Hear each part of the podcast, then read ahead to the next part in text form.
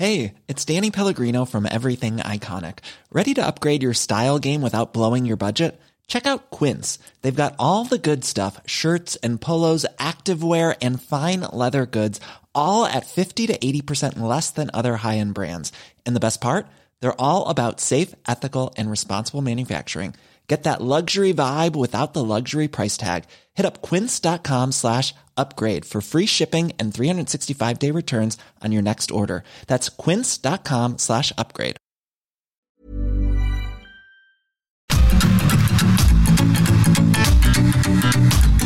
GastroLab es un lugar donde cabemos todos.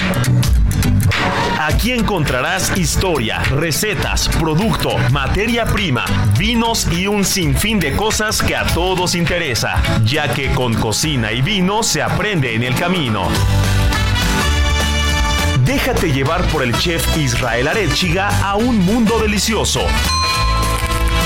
GastroLab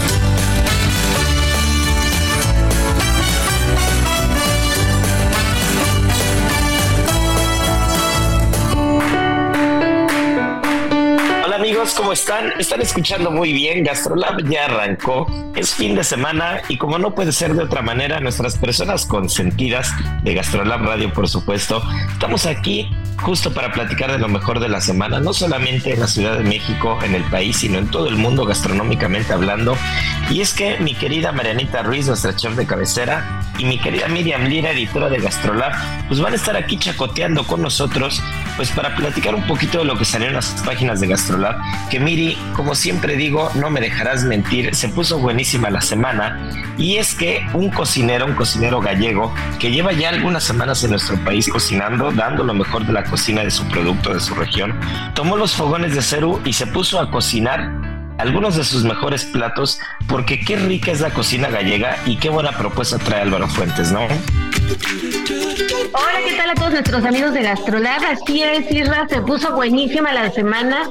La verdad es que traemos muchas sorpresas para ustedes que sabemos que les van a encantar. Eh, y una de ellas, obviamente, pues es la visita a México de este gran chef Álvaro Fuentes, que como ya tú lo adelantas, pues este es de Galicia y tiene un restaurante muy importante por allá que se llama Meloxeira, enfocado muchísimo al producto de mar este a la técnica también en, en, cuanto él dice que entre que entre menos eso va a dar un resultado mayoritariamente espectacular no entonces eh, hablamos con él para tenerlo en la portada y pues se puso buenísimo porque tuvieron esta cena también muy espectacular en Ceru Sí, fíjate que Álvaro vino a la Ciudad de México durante mes, mes y medio más o menos, porque él, él en su restaurante en Ogrove, Ogrove es una, una parte de Galicia, es una comunidad de Galicia, eh, en su restaurante lo tiene cerrado prácticamente febrero y marzo. Entonces, resulta que uno de los importadores de vino y distribuidores de, vino, gran amigo nuestro, que, la verdad es que tiene muy buen ojo para el tema de la importación, de la selección de vino y también para la cocina, tiene muy buen paladar. Fíjate que este Otto eh, tuvo el tino de traérselo mientras los restaurantes de él, porque tiene el Oxeira y tiene un restaurante pequeño más que es más de verano, es como un chiringuito de verano. Pero tuvo el tino de traérselo para, para poder cocinar durante este mes, mes y medio que iba a estar libre y poder ir haciendo diferentes cenas en diferentes restaurantes. Nosotros ya teníamos la fortuna de conocerlo, ya había venido a hacerlo a cocinar por ahí del 2021, que me acuerdo que, que Marianita se debe acordar muy bien de esta cena, nos echamos una cena kilométrica como de 10 tiempos más o menos, porque venían diferentes productores de vinos y, y, le estábamos cocinando un plato a cada uno de los vinos de cada uno de los productores, por eso la cena se alargó tanto. Y después, bueno, pues como que le tomó mucho cariño a México y cada, cada año venía, venía un festival gastronómico, un festival de vinos y venía, se pasaba por Oaxaca, es muy amante del tema del mezcal también, le sabe mucho el tema del mezcal. Y bueno, pues finalmente en este año, en este 2024, pues se deja venir a México durante, durante varias semanas y entre esos eventos que se organizan, pues tenemos esta cena en Ceru donde fiel a la costumbre de lo que hemos hecho en las, en las últimas cenas y tomamos platos de Álvaro, que realmente es lo que yo le decía a nuestros clientes y amigos que estuvieron en la cena. Les decía, a ver, para venir a probar eh, tres platos y tres platos de cada quien, pues está divertido y conoces un poco la cocina de Álvaro, pero no es lo mismo que el cocinar en conjunto. Entonces, lo que hicimos en esta cena fue únicamente un plato de Ceru 100%, un plato de Álvaro que no queríamos tocar porque era perfecto y cuatro platos de Álvaro que Ceru interviene. Entonces, eh, realmente ya eran, ya eran platos en conjunto, platos que, que, ni el mismo Álvaro tiene en Meloxeira, las bases son de él, y platos que nosotros no tenemos en cero y que tomamos la base de él para transformarlo en un plato diferente.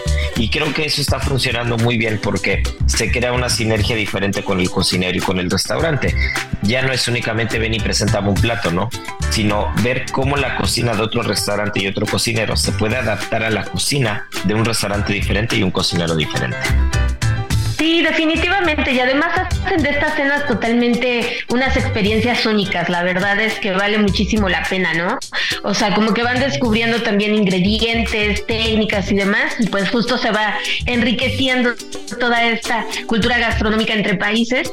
Y pues bueno, estuvimos platicando con Álvaro y justo de Meloxeira nos contaba que pues es un negocio familiar. Otra vez retomamos esta, esta cuestión en donde la familia está íntimamente ligada. Este, su hermano también participan activísimamente en el restaurante. Y pues bueno, sus papás, él nos contaba que sus papás pues llevan trabajando en, el tema de la hostelería desde hace más de 20, 30 años. Y entonces pues de ahí les nació la espinita pues de abrir este chiringuito hace más de 20 años. Y pues él nos decía, híjole, la verdad es que ha sido un camino pues larguísimo, ¿no? Porque muchas, muchas veces la gente llega al restaurante y cree que pues de la noche a la mañana esto se volvió un este, este reconocido este restaurante con estrella Michelin, con Soles Repsol, y la verdad es que nos ha tomado más de 20 años, porque él nos contaba pues que en cuanto ellos abrieron, o sea, tener una reservación en el restaurante pues era algo impensable, ¿no? Que era como más o menos como la gente que iba de paso, este, mucho de boca en boca, mucha gente local, y el abrirse camino con, con una, una cocina tan pues este pura, enfocada tanto al producto, este, muy poco intervenida, ¿no? Que también es una de las cuestiones que Álvaro nos contaba, que, trata de respetar muchísimo el, verdadero sabor a mar. Y, y, pues bueno, 20 años le tomó ahora que él toma la batuta como 100% como de el concepto del restaurante, pues llegar a estos resultados. Entonces, pues un camino larguísimo ya también tiene el chef. Y es que en la zona, geográficamente hablando, tienes todo. Y eso es una de las cosas que platicaba Álvaro. Decía, a ver, ¿por qué si empezó siendo una taberna más pequeña? ¿Por qué si empezó siendo un chiringuito? ¿Por qué nos íbamos a ver, eh, digamos, taponeados por, por el espacio, por el tamaño, por la trayectoria, por el estilo de cocina cuando estamos en una región en la que geográficamente hablando tenemos un clima inmejorable para el tema del pescado y el marisco. Entonces, si tenemos todo, si tenemos la materia prima, si tenemos el producto alrededor, pues puedes darle un paso, puedes darle un giro de tuerca al, al concepto y al proyecto, ¿no? Y creo que eso lo hicieron muy atinadamente, porque si quien nos está escuchando no ha ido y tiene la oportunidad de ir a España, tiene las posibilidades de darse una vuelta por ahí, no tiene ni idea lo que significa Galicia y lo que es Galicia para la cocina española, porque siempre cuando hablamos de ir a España, todo el mundo en el imaginario tiene siempre, ya sabes, las grandes ciudades, ¿no? Empezando por Madrid y Barcelona, y después pues hay como algunas vertientes que les gusta mucho el sur, que les gusta mucho el Mediterráneo, que les gusta irse a Andalucía, a Valencia, esa zona, y otra vertiente que nos encanta ir siempre al norte, ¿no? Que acabas yendo a País Vasco, esta frontera con Francia, la frontera norte, y, que tiene gastronómicamente hablando muchísima historia, ¿no? Probablemente eh, eh, la zona con más historia gastronómica y cultura gastronómica de toda España. Sin embargo, siempre se olvida que hay otro extremo que está pegado a, Portugal, en la parte de arriba de Portugal. Digamos, si Portugal siguiera una línea recta la geografía, la, eh, la frontera, se comería Galicia. Entonces Galicia históricamente fue un lugar que se quedó un poquito aislado, se quedó un poquito apartado, porque las carreteras no son tan de fácil acceso, la geografía del lugar no es la mejor para llegar. Entonces, eh, si no vas en avión, es muy difícil que de una zona muy lejana de España, a pesar de que España es un país pequeño en cuanto, en cuanto a superficie de kilómetros cuadrados, y si no vas en avión es muy complicado llegar. Hay mucha gente que, que se hace demasiadas horas y tú a veces puedes cruzar según el tráfico, pero podrías cruzar de costa a costa en España o podrías, es decir, del Mediterráneo al Atlántico, eh, a veces en cuatro horas, cuatro horas y media, y tú podrías cruzar de España, eh, desde Francia a Portugal, por toda España en seis horas y cuarto, seis horas y media, y es un país pequeño en cuanto a kilómetros cuadrados. Sin embargo, ir a Galicia te puedes hacer hasta 10 o 12 horas, ¿no? Porque las carreteras tienen que ir cruzando entre cerros, entre montañas, es muy complicada la geografía para llegar incluso por tren. Eh, por tren muchos años no estuvo comunicado como debía y, por eso como que Galicia se fue quedando fuera de, de, digamos, de estas rutas gastronómicas. Sin embargo, cuando tienes oportunidad de ir y cuando vas, cuando estás, cuando te das, cuando te das cuenta de la cultura gastronómica del producto, de la materia prima, el tema de los vinos, bueno, ni se diga, mundialmente eh, Rías Baixas es una de las zonas productoras de vinos más famosas y que más valor ha tomado en cuanto a vinos blancos se refiere y en cuanto a vino en general en España y en Europa, eh, pues están totalmente en la lupa y el producto del mar, eh, probablemente Vigo es uno de los puertos, si no es que es el puerto marítimo más importante de toda España. Tanto que hay dos vuelos al día que van de Vigo a Madrid solo para llevar pescado y marisco, nada más. Hay dos vuelos diarios, ¿no? Entonces hay quien se echa la broma que dice que el mejor puerto de España está en Madrid, pero pues está en Madrid no porque Madrid tenga costa, ¿no? Sino porque diario llega el producto de Galicia a Madrid. Entonces, eso es lo que tiene Álvaro a su alcance, es lo que tiene Álvaro a la mano. Y sin más preámbulo, Miri, ¿por qué no platicamos un poquito del menú? Claro, cuéntanos un poquito de cómo estuvo conformado, porque, híjole, esto fue una cosa espectacular.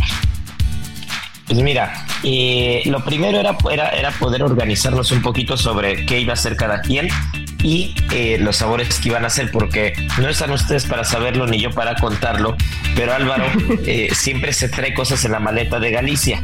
Entonces siempre se echa el volado y dice, a ver, tampoco es que se esté trayendo un, marisco vivo, ¿no? un marisco fresco o alguna cosa que va a funcionar. Pero hay cosas que a veces están muy como en el limbo. Entonces se trajo un chorizo, se trajo un choricito y se trajo eh, algunos otros productos más en la maleta. Y el chorizo que trajo, la verdad es que está espectacular. Y se echó una empanada gallega. Una de los, uno de los platos tradicionales de Galicia son las empanadas. Prácticamente los gallegos pueden empanar todo. Serían capaces de meter un cerdo adentro de una empanada, un cerdo entero, pero tú puedes ver, pueden buscar lo que son las empanadas gallegas y hay una cultura completa alrededor de la empanada gallega. Y Álvaro se echó una empanada gallega de chorizo con el choricito que él se trajo y lo que nosotros hicimos fue eh, ir poniendo la parte de complemento, la parte de acidez al chorizo, hicimos un escabechito de azafrán. Entonces lo que tú te comías era la empanada gallega hecha por Álvaro con el chorizo que se trajo de Galicia, con un escabeche azafranado nuestro y aguacate asado que realmente el aguacate y el chorizo es como el maridaje perfecto, ¿no? Tienes cremosidad y tienes grasa y entonces tú tienes la acidez complementando todos estos sabores y la verdad es que era precioso, era precioso el, el, emplatado y el sabor era delicioso. Después aquí Marianita que ha estado muy callada en el programa y que ya que, ya que, nos la pudimos robar de cero para que se viniera con nosotros un rato porque luego el fin de semana se ve que el chef no la deja venir mucho. Este, nos platico un poco del capuchino de erizo porque qué bueno estuvo ese plato. Hola, ¿cómo están? Eh, ya les extrañaba un poco por acá, pero así es, el chef no me deja ir tan seguido a radio.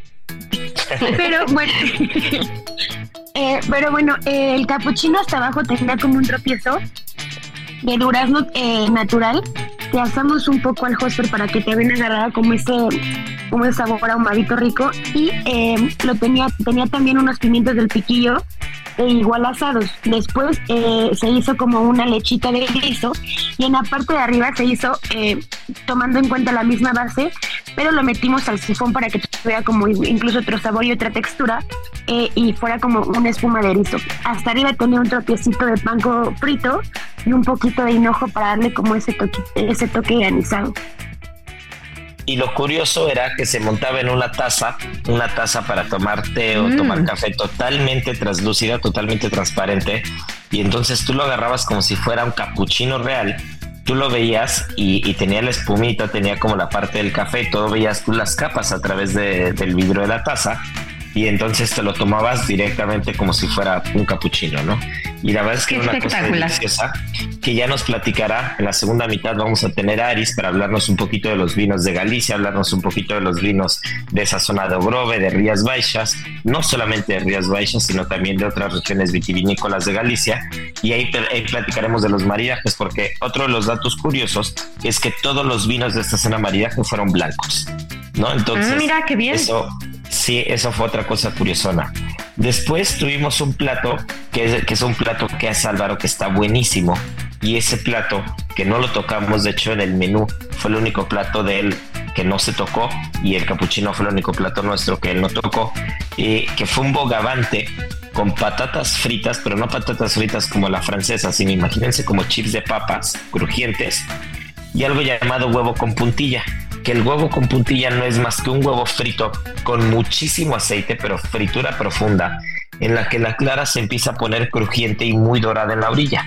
Entonces, cuando tienes una clara totalmente dorada, totalmente crujiente, frita, oscura, eso sería la puntilla del huevo. Entonces, lo que hace es pone las papas chips, el bogavante, el huevo frito y le pone arriba una especie como de salsa americana, que una salsa americana, para quien no está acostumbrado al término, es una salsa con base de mariscos, que en la cocina francesa sería el equivalente como un bisque o un bisque, y es una salsa cremosa que tiene la particularidad que muchas veces se espesa con arroz. Entonces, en lugar de ponerle harina o alguna cosa, le puedes poner arroz, ¿no? Entonces, tú mientras vas haciendo este fondo, este sofrito con cabezas de langosta, de bogavante, con cabezas de camarón, con cáscara de camarón, mucha zanahoria, mucha verdura, le pones mantequilla, tiene un poco de lácteo, tiene este arroz o tiene algún agente espesante, puede ser papa, y entonces te queda una especie como de salsa de mariscos espesa, como si fuera una cremita de mariscos. Eso sería un bisco, eso sería una salsa americana, si le ponemos brandy y la flameamos, ¿no? Entonces, eh, Álvaro le pone un poquito de esta salsa, de esta salsa por encima y queda espectacular el plato. Ese, ese plato de verdad estaba buenísimo. Después, Marianita, ¿por qué no nos platicas del puerro? Pues eh, el puerro es como él lo cocina de una manera muy particular y es que primero lo asa y después lo cocina al vacío para que ya saben que es súper jugoso, súper suave y sobre todo conserve como este sabor tan rico y lo acompaña con la crema de calabaza y después hace como un puré de guisantes precioso, muy terso. Y este platillo, eh, la chuletilla de rodaballo, es eh, el chef le gusta como cortar la mitad del rodaballo y van sacando como tiritas, eh, será como de forma transversal para que haga como la similitud a una chuletilla de cordero, pero pues es de rodaballo. Esta la hacemos igual en el hostel para que tomara ese sabor ahumado y después lo, terminamos en, en la salamandra como todos los pescados que hacemos ahí en serio. Uf, la verdad es que ese plato sí estaba, estaba espectacular y, sobre todo el contraste de sabores entre cómo un vegetal sí puede ser protagonista de un plato y, como un pescado con tanto sabor como el rodaballo, que evidentemente es un guiño a Galicia porque es un pescado que nos mandan de Vigo, de Galicia, pues puede complementarse muy bien en una cena con un cocinero gallego, ¿no? Y con vino gallego. Después eh, tuvimos un fideuá, un fideuá de mariscos que ahí les voy a platicar. La primera vez que yo conocí a Álvaro, estaba yo en España, estaba en Rías Baixas, justo en un, en un viaje a, los viñedos de Rías Baixas. Y en una de las grandes bodegas que se llama Atis, que son grandes amigos nuestros, que les mandamos un abrazo ahí a Robustiano y a Jean-François, que son los propietarios y enólogo de la bodega, eh, organizaron una comida para agasajar a esta delegación mexicana que, estaba llegando a Rías Baixas a conocer la producción, los vinos y las bodegas. Y, resulta que, bueno, pues nos empiezan a mandar comida. Ya llevábamos tres o cuatro días en Galicia, comiendo, por supuesto, y, probando vino. Y, y, resulta que el menú en esta ocasión, si bien seguía el hilo conductor de lo que había sido la cocina gallega hasta entonces, del producto, de las almejas, de los berberechos, de los mejillones, si bien seguía esto, eh, en particular en Natis, adentro de la bodega, nos dimos cuenta que estaba mucho mejor ese menú. Y nadie dijo nada porque al final íbamos con la gente de Rías Baixas, con la gente de la, de la denominación de origen, que pues tiene que haber un piso parejo y tiene que haber igualdad de condiciones con todas las bodegas y con todo en general, ¿no? Entonces, no puedes preferir una bodega por sobre otra porque al final pues tú estás yendo a conocer, te están llevando a conocer, a platicar, a probar y, como cliente o comunicador pues tienes que, este, tienes que ser muy imparcial con todo, ¿no? Sin embargo, eh, te das cuenta que lo que tiene, lo que tiene Atis y la comida es muy diferente. Entonces te das cuenta que está mucho mejor todo, ¿no? Esa es, la verdad, todos nos volteamos.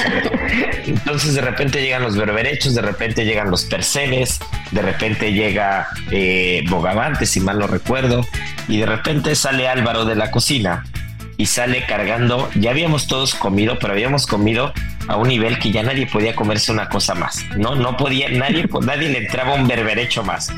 Y entonces sale Álvaro de la cocina, Robustiano, el dueño de Atis, nos lo presenta, nos platica que se trajo al mejor cocinero de Galicia a la bodega a cocinarnos, en lugar de llevarnos al restaurante, él quería recibirnos en la bodega y apapacharnos en la bodega. Y sale Álvaro cargando una paella como de metro y medio. No, bueno.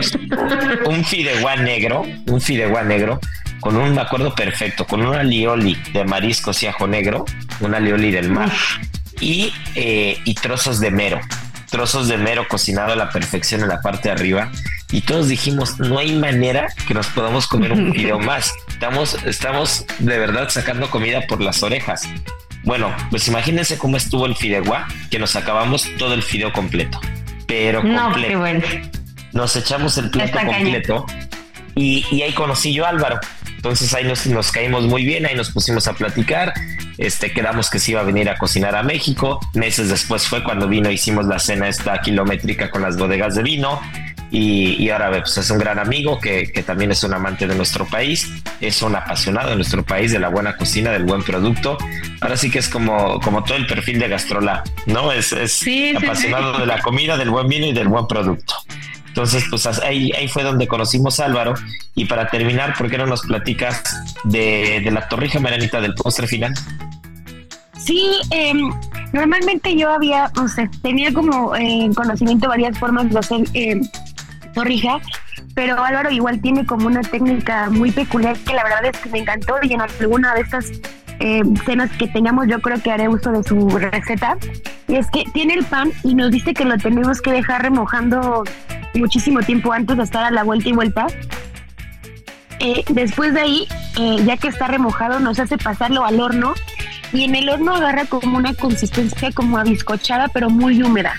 Una vez que, sale del horno hay que pasarlo como una chalupita y hay que eh, sopletearlo y ya que está sopleteado ahora sí la servimos y eh, en esta ocasión venía era la torrija natural como de la leche que siempre le ponen, más helado de whisky con un poquito de caramelo y un poco de fresas para darle como esa frescura y un poquito de acidez.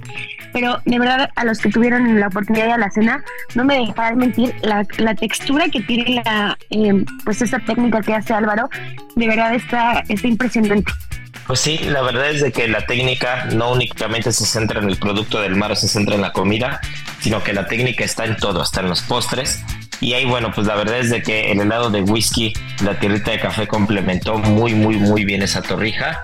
Y, por supuesto se maridó en este caso no con un vino sino con un orujo gallego que ya le preguntaremos al rato a Aris qué es un orujo y, pues nada hablando de Aris pues ya nos está esperando afuera de la cabina porque nos tenemos que ir a comerciales pero volvemos con ustedes en pocos minutos, así que no se nos despeguen porque esto es GastroLab. Estamos hablando de cocina gallega, de un gran cocinero, eh, Álvaro Fuentes, del restaurante Meloxeira de Ogrove, una zona de Galicia, España.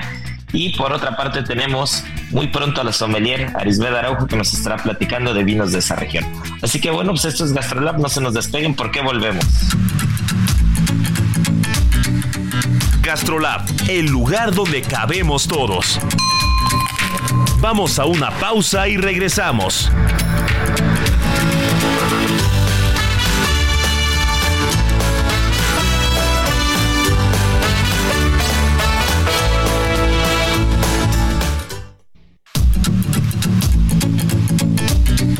GastroLab, el lugar donde cabemos todos.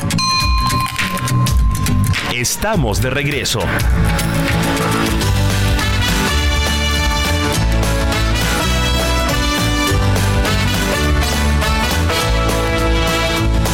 Gastrolab. Historia, recetas, materia prima y un sinfín de cosas que a todos nos interesan. Receta bárbara de unos tamalitos de acelga que si pueden anotar, de verdad no se la pierdan porque está espectacular y es bastante sencilla. Vamos a requerir 250 gramos de harina de maíz, 5 piezas de tomates verdes. Siempre es importante que no estén tan tan verdes a pesar de que es un tomate de ese color. Si buscamos los más maduritos, los un poquito más amarillentos, suele salir más dulce la salsa. Dos tazas de acelga cruda, 3 cucharadas de requesón, media cucharada de mantequilla, no margarina, siempre decimos lo mismo pero es fundamental, son dos cosas totalmente diferentes.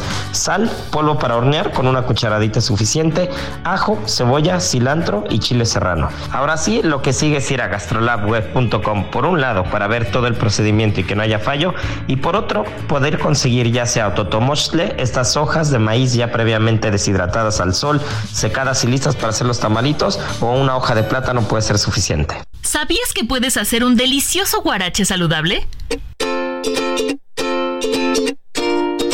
Si deseas comer un antojito mexicano pero sin culpa, prueba un exquisito guarache saludable elaborado con nopal, un alimento delicioso, nutritivo y bajo en calorías. Además, al añadir aguacate previenes el envejecimiento celular gracias a su contenido en vitamina E y C. Aprende a preparar un delicioso guarache saludable en las redes sociales de GastroLab en Adicción Saludable, porque la comida rica no tiene que ser aburrida.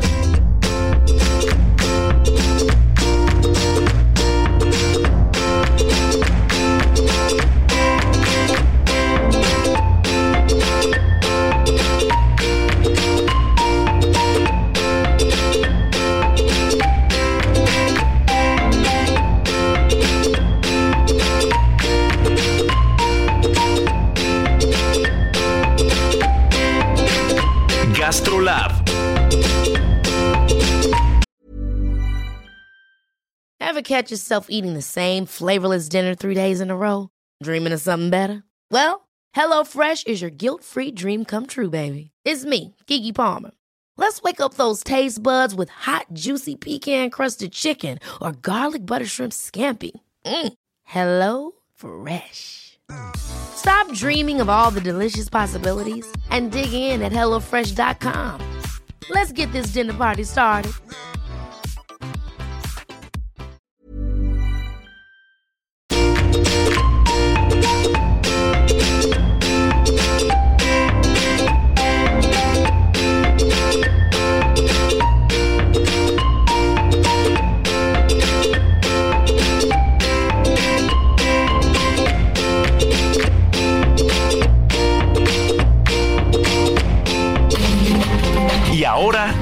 El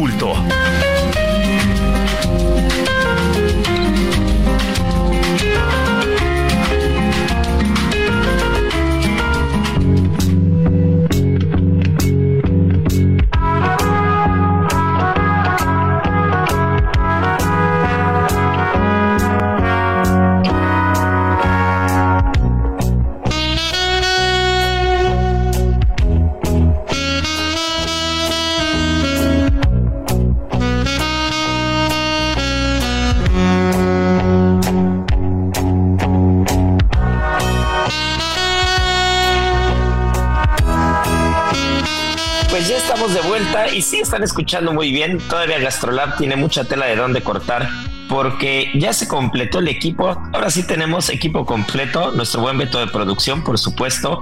Eh, Marianita Ruiz, que vamos a arrancar contigo esta segunda mitad porque estamos muy pistachosos, estamos celebrando el Día Mundial del Pistache y, y creo que ya te caché el sabor oculto porque llegaste con pistachitos a, a, la cabina, entonces creo que por ahí vamos a ir y terminando, pues nuestra sommelier, como se lo prometimos en un inicio, Arisbeth Araujo ya está aquí para hablarnos un poco de las tradiciones gallegas en cuanto a espirituosos y bebidas, vino se refiere, sobre todo vino de la zona que hay mucho que aprender.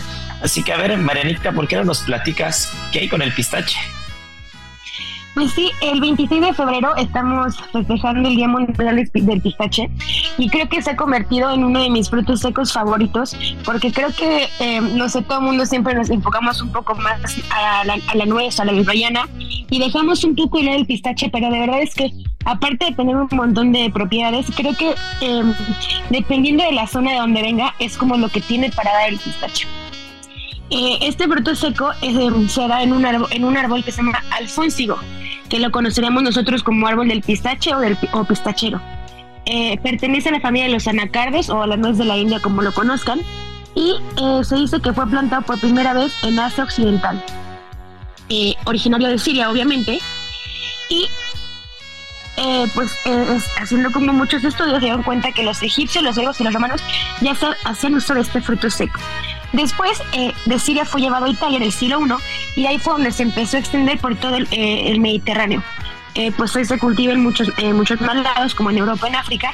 Y aquí en México tenemos como una especie eh, un poco diferente nativa en la parte de Tamaulipas, Chihuahua, Coahuila y Veracruz.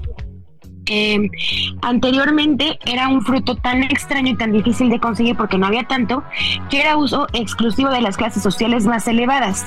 Después, en el año 3000, la reina de Saba quedó enamorada de este fruto seco y entonces lo nombró eh, alimento exclusivo de la realeza. Nada más que la realeza podía hacer uso de él y eh, pues tenían como alguna pena fuerte si alguien que no fue la realeza lo llegaba a arrancar de un árbol o algo y lo consumía.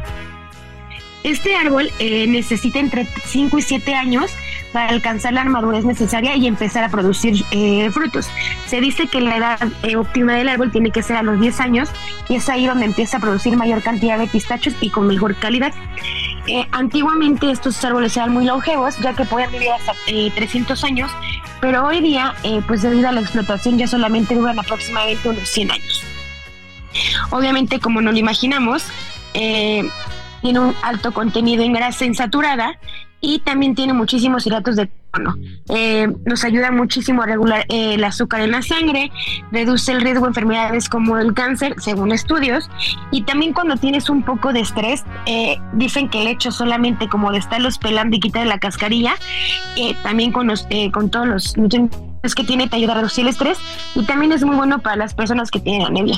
Obviamente tiene un poder elevado de antioxidantes y es de los frutos secos que tiene una proteína similar a los vegetales. No, bueno, pues a ver, yo hoy acabo de aprender dos cosas nuevas. La primera, y eso es lo que me encanta de Gastrolab, y estoy seguro que quien está escuchando va a estar de acuerdo conmigo. La primera, yo no tenía ni idea que el árbol se llamaba alfónsigo. Mira, ese es, es, un, ese es un dato súper curioso que este, nunca me hubiera imaginado que así se llamaba el árbol de los pistaches. Y la segunda, nunca me hubiera imaginado que todo lo que necesitábamos, Marianita, en nuestra vida era pelar pistaches y comérnoslos. ¿No? Porque ya vimos que el estrés con eso, con eso se baja, ¿no? Sí, yo, bueno, a mí sí me gusta pelar pistaches y quitar la cáscara. Y a mí sí hay cosas, eso y pelar hongos me, me, me relaja muchísimo. Uf, pues qué ricos son los pistaches, pero lo que también es muy rico, y no estamos hablando todavía del vino, porque ya me lo entra Aris, porque ya sabemos, Miri, que si entra Aris, eh, nos va a faltar programa, ¿eh? Nos va a faltar programa porque es una enciclopedia andando. Nos encanta escuchar y platicar a Aris. Pero lo que es delicioso también es Quintana Roo y sobre todo el producto que tiene y una de las sorpresas porque Gastrolab Quintana Roo ya empezó, ya arrancó y tienes una historia muy particular que nos vas a contar. Sí, pues primero que nada contarles y decirles que pues ya estamos en Quintana Roo, que Gastrolab ya está por esos lares, que estamos este publicando todos los lunes y todos los jueves. Los lunes es una edición que está enfocada a Escapada H, que también aquí hemos platicado mucho de esa sección que está dedicada pues específicamente al, al viajero, a viajar, a los lugares que pueden conocer. Específicamente en Quintana Roo pues va a ser toda la región y pues Gastrolab que está saliendo todos los jueves, ahí lo pueden encontrar impreso. Este, la verdad es que es una edición completamente dedicada a, la región, al producto local y demás.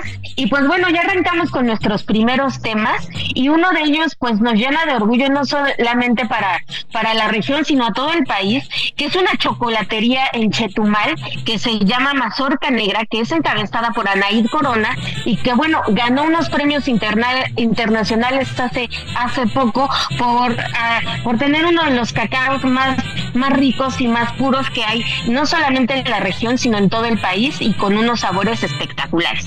Y el premio que ganó fue del concurso de chocolate mexicano de origen en los International Chocolate Awards. Entonces, pues estamos súper contentos de que ya podamos tener esta edición por allá, que puedan ir a conocer también pues esta edición, que, que la compren, que la vayan a visitar también en Gastrolab. Este, ahí vamos a estar subiendo un apartado dedicado a Quintana Roo. Y pues bueno, arrancando con el pie derecho, Israel. es que el sureste siempre ha tenido un tema de amor incondicional al cacao. Eh, la tierra, por la tierra por sí mismo da un producto de verdad inmejorable. Y alguna vez lo estuvimos platicando de una senda cacautera de, de, La Rioja, por ejemplo, en México, que también ganó algunos premios. Pero pues ahora Mazorca Negra se está poniendo al corriente y Quintana Roo está produciendo cosas impresionantes. No únicamente es un destino turístico como estado, sino también es un estado productor que tiene muchas cosas que ofrecer gastronómicamente. Así que bueno, pues vamos, vamos a estar muy pendientes de Gastrolab Quintana Roo y lo que también está muy pendiente ya es Aris porque nos quedamos muy picados con el tema de Galicia, nos quedamos muy picados con este tema de, del vino, este tema del destilado español y por qué no mi querida Aris empezamos a desglosar un poquito y nos empiezas a iluminar un poco sobre un tema que nos quedamos al final pendiente que era el orujo y después nos vamos con el vino porque sabemos que con eso nos vamos a echar el programa en dos segundos. Del vino a la palabra. Vale, hola, ¿cómo están todos? Eh, estoy muy, ah, muy feliz de estar de nuevo por aquí. fíjate que el orujo, o sea, hay que partir de un hecho bien interesante. El aguardiente como tal, los aguardientes en general son parte de la, cultura de muchos países. México, por excelencia, de ahí nacen muchos de los, de los destilados que ahora les gusta a la gente y los disfrutan y además se han vuelto como parte importante para hablar de la cultura de bebidas en México, ¿no? Como el mezcal y como, y como este el sotol y todos ellos. Pero el orujo es básicamente eso, una aguardiente hecha con el ¿cómo se llama? El bagazo de la, de la uva. Entonces hay que, hay que partir de eso. Se hace con eso, se hace, es como tradicionalmente de la zona norte de, de España.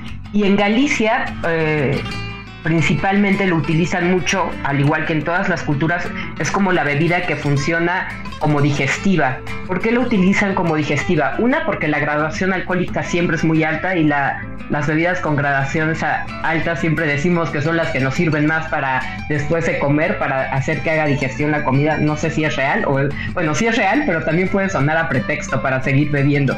Pero en el caso del de, orujo hay dos tipos, que es el blanco y el de hierbas.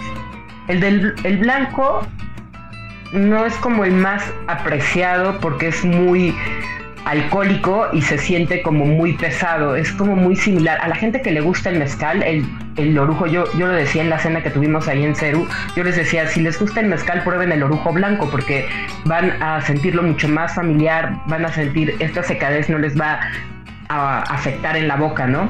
En cambio, el orujo de hierbas, está hecho con, con hierbabuena, mentas, con todas estas hierbas que son digestivas, eh, es ligeramente más dulce porque sí se le adiciona un grado de azúcar eh, a la bebida para que sea dulcecito y herbal. Entonces por eso suele gustar un poquito más o suele aguantarse un poco más. Eh, además de eso están las cremas de orujo, que yo, yo de pronto no promuevo mucho las cremas de orujo porque creo que se le pierde la gracia al, probar, el, probar el producto como tal. Pero si te acuerdas cuando estuvimos allá en Rías Baixas, la tradición en realidad es que al final de la cena se acercan y te dicen, ¿qué quieres? ¿Orujo blanco o orujo de hierbas? Y tú te matas solo, básicamente te puedes estar echando ahí la botellita del orujo que decidas tener hasta por largas horas. Es que esa, esa tradición española en la que te dicen qué es lo que quieres y te dejan literal la botella, eh, eso es una cosa muy curiosa porque también recordemos que, que, las comidas suelen ser bastante vastas, ¿no? Entonces, al tener una comida bastante vasta, pues tú necesitas algo que te ayude con la digestión. Y, estos destilados, estos aguardientes, pues siempre van a ser como, como un puntito a favor. Y, y, creo que difícilmente sueles ver en una mesa de un restaurante tradicional que alguien se funda la botella entera, ¿no? Por mucho que te dicen, mátate tú solo y, y tómate lo que consideres correcto para, para la digestión, pues creo que se es muy precavido porque la idea es ayudar a la digestión y no, no ponerse una guarapeta ahí de, escándalo, ¿no? Exacto, hay personas que incluso lo ocupan en lugar del postre, o sea, sustituyen el postre con un orujo de hierbas porque tiene esta nota dulcecita, con un chartre verde o con eh, cualquiera de estas bebidas anís que se pueden tomar al final que son digestivas, hay como un gran universo de licores que son digestivos, digestivos, perdón, y la gente luego las utiliza para sustituir sus postres a la gente que no le gusta mucho la parte dulce. Gastrolab. Pues es lo que muchos llaman el postre líquido, ¿no? Pero ahora, ahora hablando de, Galicia, hablando en particular de lo que estuvimos eh, viendo a lo largo de la semana con Álvaro Fuentes, con esta cocina de Meloxeira en Ogrove, ¿qué hay con los vinos gallegos? Porque a veces pensamos automáticamente en Rías Baixas, a veces pensamos automáticamente en la uva albariño, pero es una tierra llena de sabor, una tierra vitivinícola con mucha tradición. ¿Y qué hay más allá de Rías Baixas y qué hay más allá del albariño, Aris? Sí, hay, cinco regiones más en la zona y eso es bien, interesante. nos, nos, centramos mucho en el albariño porque evidentemente es la que se vende más de la región y es la más conocida de la región. Pero ah, de pronto nos convendría un poquito explorar. En la carta de vinos de Ceru lo hacemos mucho y tenemos muchas de las otras uvas en la zona de Galicia y tenemos las otras regiones. a mí hay una uva tinta que en particular me gusta mucho y la gente casi no la conoce. Me gusta mucho promoverla porque es una una uva tinta que es aromática hacia el lado floral, frutal y esta parte muy viva del vino tinto, que es la mencía, que se da en dos, en dos regiones eh, principalmente de, de Galicia, que es Valdeorras y Monterrey. Entonces, esta mencía se, expresa diferente en las dos regiones. A mí me, me, gusta mucho la de Valdeorras porque tiene esta, esta nota que yo digo de dulce de violetas. Cuando la hueles, o sea, huele el dulcecito este de violetas que, eh, compras de souvenir en España para traérselos a tus amigos. A eso huele la uva y además suelen ser vinos que no tienen el tanino muy elevado. En general las uvas tintas de esta región son más con una tendencia hacia la acidez. La más conocida es esa y también yo creo que es la que hasta ahora, también hay en Ribera Sacra, Mencía, yo creo que hasta ahora es la que más eh, pues mejor se expresa en la región, aunque ya hay muchas otras, yo creo que es la que vale la pena ya probar. En las otras para mí todavía están en un grado como muy de, empiezan a caminar y a, formarse y a dar una expresión distinta en la zona. Pero la mencía sí que vale muchísimo la pena probarla en cualquiera de las tres regiones, incluso si un día tienen la curiosidad de hacerlo, hay hay lugares en donde venden de las tres zonas eh, que la producen, Valdeorras, Monterrey y Rivera Sacra, y hacer una, un tasting de las tres para, para ver las diferencias entre un terroir y el, el, otro, porque el, lado que yo les mencioné es de la de Valdeorras, pero las otras dos se expresan más hacia la parte de la tierrita, como muy al estilo de la Pinot Noir, que tiene esta nota como, yo digo, de tierra mojada, que nos remite mucho a cuando están regando el pasto o cuando llueve y huele un poco a eso, a tierra mojada. Ese es el olor característico de cuando empieza a llover. Entonces vale la pena hacer como ese experimento. Oye, ¿y qué tan sencillo es encontrar vinos de estas regiones y con estas uvas en México? Eh, es fácil en ciertas en ciertos lugares como especializados. Ya en una ocasión hablé de un par de lugares que tienen vinos de, España y que tienen como de regiones especializadas. Eh, Tierra de Uvas maneja las tres regiones y tiene mencía de las tres regiones, que no es tan fácil encontrar como en un supermercado y eso. Pero vale la pena ir como a tiendas especializadas de vino para encontrarlas. O ir a Ceru a probarlas. Eso. las tres. Eso, muy bien. Oye, y en tema de maridaje, ¿con qué sería lo ideal acompañar la mencía? Pues es que justo eh, esa es la, ventaja que tienen de pronto estas uvas que van más hacia la acidez y que tienen, que al pesar de ser tintas, no pierden eh, su, su fuerza aromática de tinta ni pierden esta parte tánica de la tinta, pero sí que tienen una acidez y una frutalidad distinta. Y la parte floral y herbal está mucho más presente. Por lo tanto, son los vinos que a mí me gusta mucho bajarles un poquito la temperatura y decirte, si quieres un tinto para acompañar tu pescado, lo puedes hacer con esto. Si quieres un tinto para acompañar eh, mariscos que están como con muchas mantequillas o que son muy, muy potentes de sabor, pues van muy bien con este tipo de tintos. Ok, y ahora hablando de uvas blancas fuera del albariño, eh, ¿qué te ha sorprendido últimamente en la región de Galicia? A mí la trechadura. ¿Qué característica, ajá, qué característica diferente encuentras versus un albariño que sería el punto de referencia para todos? Que la mineralidad no es tan marcada, principalmente, y que tiene una parte herbal que de pronto me recuerda un poco, si no es, a ver, ¿a qué uva me recuerda que es más como tradicional? Mm, me recuerda un poco a la Sauvignon Blanc, eh, más como de Francia, eh, como a, este tipo de uvas que sí tienen ahí la nota herbal marcada, que no se van tanto hacia lo mineral, pero que sí tienen muy buena acidez. es una uva muy distinta, la verdad. O sea, de pronto hasta, yo esas uvas de pronto les digo que son como eh, bruscas al entrar a la boca, no, sé, que no entran como suavecito. La, albariño de, pronto tiene esta peculiaridad que entra muy fácil, ¿no? Esto es como más eh, rugosa, por decirlo de alguna forma, si tuviéramos que hablar de texturas en, el vino al momento de entrar. Ok, y de los vinos que estuvimos probando en la cena con Álvaro, eh, ¿Cuál fue el que más te sorprendió en cuanto al maridaje? Aunque no haya sido de Galicia en particular, ya les platicaba en la primera mitad que, que ahora fueron puros vinos blancos con la comida, que, que, por supuesto es una de las cosas que promovemos en Ceru, el vino blanco, el mayor consumo del vino blanco. Pero ¿qué fue lo que más te sorprendió en cuanto a la cocina gallega del menú y algún vino diferente ahora? A mí me sorprendió mucho el chileno, pero, o sea, tanto por el maridaje como por la expresión en nariz del chileno que pusimos. De hecho, fue el único que se salió de todo España y me, y me sorprendió porque la nariz parecía de viejo mundo totalmente. O sea, eh, yo escuchaba a Andrés que explicaba esta parte de cómo, cómo entra el frío a la zona y que es una región en la que hay mucho viento y que el clima es mucho más frío. Entonces, eh, que eso le ayudaba mucho a tener esta expresión que te remite más a un chardonnay francés. Ese me sorprendió mucho, tanto con el maridaje como por eh, per se el vino. Y luego la verdad es que para yo, yo soy como amante de que haya este un, poco de jereces en todos los maridajes. O sea, creo que aparte eh, a, mí me decía una vez una persona que era también como una forma sencilla, un sencilla entre comillas, ¿eh? no vayan a creer que con todo va en Jerez, pero que sí es un, una bebida que se presta mucho para maridar con cosas, con muchas cosas, ¿no? Sobre todo con sabores muy intensos que de pronto meterle un blanco se come al vino y no te deja que se exprese el vino. Entonces a mí me gustó mucho arrancar con Jerez. Eso es algo que me gusta promover mucho porque la gente no termina como de entenderlo como parte de la cultura del vino.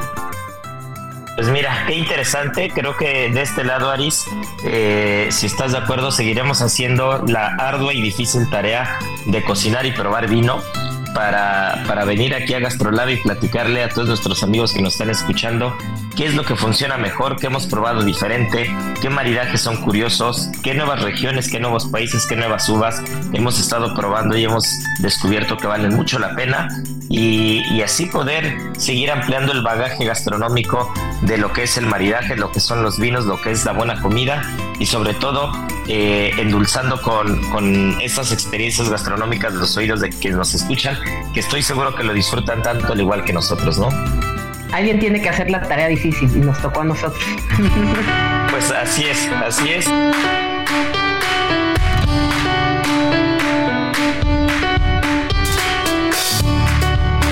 Y lo que también es difícil es tener que despedirnos pero no sin antes dar al ganador de la adivinanza la semana pasada, que fue Juan Pablo Vega. Juan Pablo Vega, ya te escribí, ya sabes que tú fuiste el que ganaste. Y, pues nada, vamos a echarnos una adivinanza que tenga que ver con Galicia esta semana, porque pues ya estuvimos hablando de Álvaro, estuvimos hablando de Orujo Gallego, estuvimos hablando de tradiciones y, esta va a estar muy interesante porque eh, vamos a guardar unos minutos seguramente en, en, los siguientes programas para platicar de esto, Aris, porque está muy interesante. Hay una tradición muy curiosa que se hace en la noche de San Juan en Galicia es una tradición muy curiosa la que tiene que ver el orujo. Así que nos digan la adivinanza esta semana es cómo se llama esa tradición gallega que se hace en la noche de San Juan, en la que el orujo es eh, el hilo conductor. Y estaremos hablando de esa tradición porque es muy curiosa y muy interesante. Así que bueno, ya saben, arroba Israel Arechiga, arroba Israel A R E T X I G A. Y bueno, pues Arisbeth Araujo, nuestra sommelier de Cerulomas, Miriam Lira, editora de Gastrolab, Marianita Ruiz, nuestra chef de cabecera que ya se nos tuvo que echar a correr al restaurante nuestro buen Beto en producción y Kika en los controles. Les mandamos un fuerte abrazo a todos. Gracias por escuchar GastroLab y ya saben que tripa vacía, corazón, sin alegría. Aquí concluye otra emisión más de GastroLab, el lugar donde cabemos todos. Déjate llevar por el chef Israel Arechiga a un mundo delicioso. Una emisión de Heraldo Media Group. Gastrolab.